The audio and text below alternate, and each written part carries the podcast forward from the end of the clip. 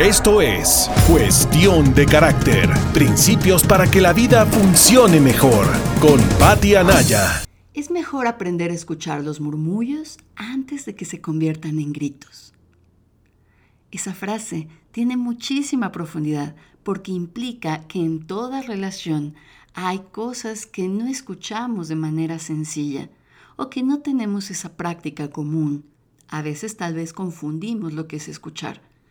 En toda conversación, en toda relación, podemos tener la debilidad de no escuchar bien y eso puede generar un vacío o una confusión, un conflicto en la comunicación.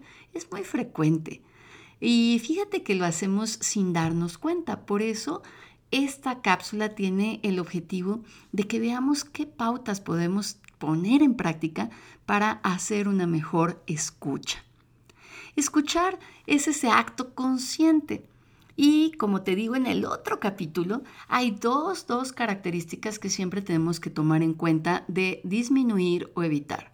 La primera es alejar los prejuicios y la segunda, desinflar el ego. Para más información, ve a buscar esa cápsula.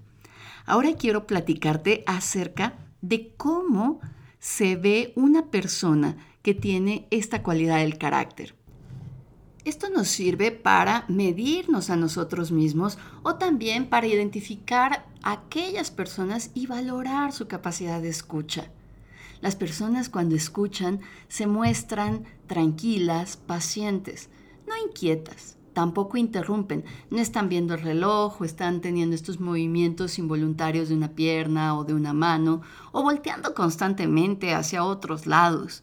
Al contrario, están mirando a la persona que les está hablando, poniendo atención y tratando de entender, no pensando en qué van a responder, aunque eso no lo podemos ver a simple vista en otra persona, pero lo puedes observar en ti.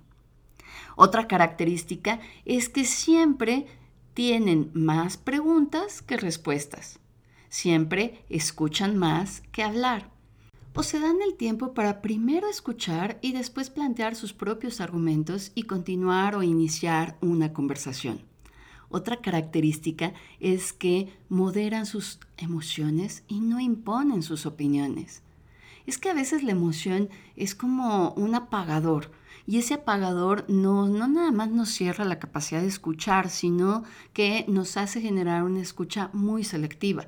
Es como cuando tú estás diciendo a alguien, te quiero mucho, pero fíjate que estoy muy decepcionada por esta situación. Y la otra persona te, interrumpe y te dice, ya no me quieres, no me quieres nada. Es esta capacidad que desarrollamos de escuchar selectivamente lo que nuestras emociones nos están dirigiendo a pensar o a sentir. Así que repasemos cuáles son las principales barreras que nos impiden escuchar. Hemos hablado acerca de los prejuicios, esas nociones, suposiciones o creencias que tenemos a veces sin buena información o movidas por nuestras creencias o diferencias. Hemos hablado acerca de las emociones y los sentimientos, cómo nos pueden intervenir al momento de pensar y de escuchar. Otra que hablamos y que puedes buscar en el capítulo de escuchas o solo oyes es el egocentrismo el pensar demasiado en nosotros mismos, en lo que queremos recibir o en lo que queremos decir. Ahora, además de esas, tenemos la falta de atención y concentración, que a veces se debe simplemente a no haber dormido bien o a no tener una buena hidratación. Y en este sentido también nos afectan la escucha, el estrés, el cansancio o la fatiga. Otra barrera es la saturación de información. Tenemos acceso a muchísimos datos y estos no siempre nos provocan una buena formación, sino que tenemos eh, datos insuficientes, equivocados o generamos una duda sobre lo que la gente nos está diciendo y de manera inmediata nos vamos al teléfono o una computadora a buscar información acerca de eso. Tenemos barreras como la memoria volátil o, nuestro pensamiento muy disperso. Eh, tenemos barreras a veces de ruido, barreras físicas, barreras de distracciones. Quizá no es el momento apropiado para conversar y por supuesto para escuchar. También cuando estamos pensando en otra cosa, estamos preocupadas o tenemos algo urgente que hacer, eso nos va a impedir poner atención en una conversación.